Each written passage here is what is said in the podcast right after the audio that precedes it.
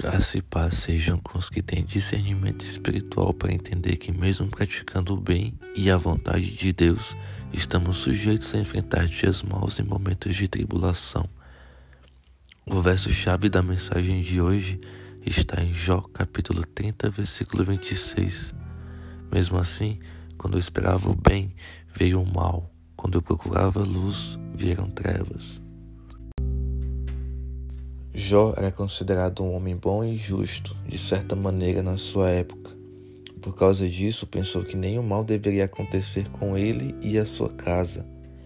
Ele era temente a Deus, ajudava as viúvas e chorava com os mais necessitados.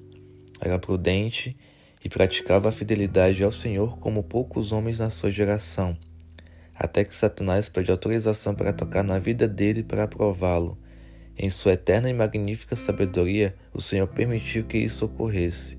Jó perdeu seus filhos, seus bens, seus servos e seus amigos. Sua saúde foi tocada ao ponto de quase sucumbir. Isso está claro nos textos em que ele amaldiçoou o dia do seu nascimento. Então, se Jó andava debaixo da vontade de Deus com tremor e temor, porque tantas coisas ruins lhe acometeram, seria Deus injusto? Certamente que não. O nosso problema é achar que somos bons e que praticamos a justiça e a piedade como Deus. No entanto, nosso senso de justiça é distorcido pelo nosso coração enganoso. Os atos de bondade que pensamos praticar não são feitos para a glória de Deus, mas para que sejamos honrados e nosso orgulho exaltado. A piedade que pensamos exercer é pura falsidade e muitas vezes circunstancial. Somos inconstantes, fracos, ignorantes e miseráveis pecadores. Estamos a todo momento pecando contra Deus. Ainda que pensemos que estamos fazendo algo para, Ele, para a glória dele, nosso coração está buscando a exaltação. Por isso, não podemos confiar nele, pois ele é enganoso. Precisamos ser sábios e manter a humildade, mesmo se Deus, em algum momento, nos considerar justos. Isso facilmente adentra o coração do homem e turva a visão que temos de si mesmos. Qualquer mal que vier ou possa nos acometer é puramente fruto da nossa natureza, do nosso pecado, é parte da justiça divina de Deus. Não há quem seja bom, senão um que é Deus. Marcos capítulo 10, versículo 18b. Aceitar e entender que somos inerentemente maus e injustos é o primeiro passo para receber a misericórdia e graça de Deus.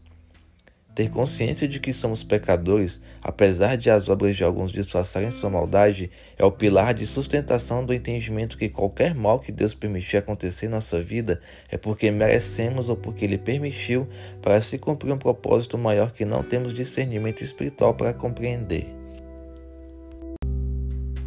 E, se Deus permitir que você passe por um momento ruim de quase morte e perdas, assim como Jó, podemos citar Paulo e outros apóstolos e cristãos ao redor do mundo em todas as épocas que foram mártires, é porque ele tem um propósito maior, algo que geralmente só ele sabe. E é aí que entra o dom da fé, em aceitar que Deus coloca em prática em nossa vida a sua justiça e sua vontade e a sua vontade continua sendo boa, perfeita e agradável, mesmo se estivermos em meio à tribulação.